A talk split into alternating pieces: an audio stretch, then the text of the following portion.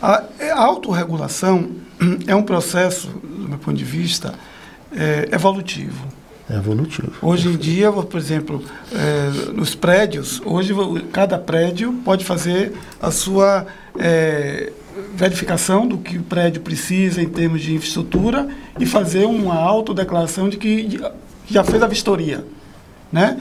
E não precisa é, que a prefeitura vá vistoriar. Você faz um. Aí se der uma merda, tipo assim, o prédio caiu. Aí vai em cima do síndico, por que, que não fez auto-vistoria? Sim, mas aí agora. Ok, mas, mas o prédio teve que cair aqui no Rio para implementar a auto-vistoria. Exato. Foi no Rio Sim. que caiu o prédio. Lá não sei se foi. Foi lá no centro da cidade, na 13 de maio. Aquele prédio que caiu, o prédio caiu inteiro. Isso. Que no último andar eles fizeram uma reforma tirando todos os pilares, sem um engenheiro ter noção daquilo.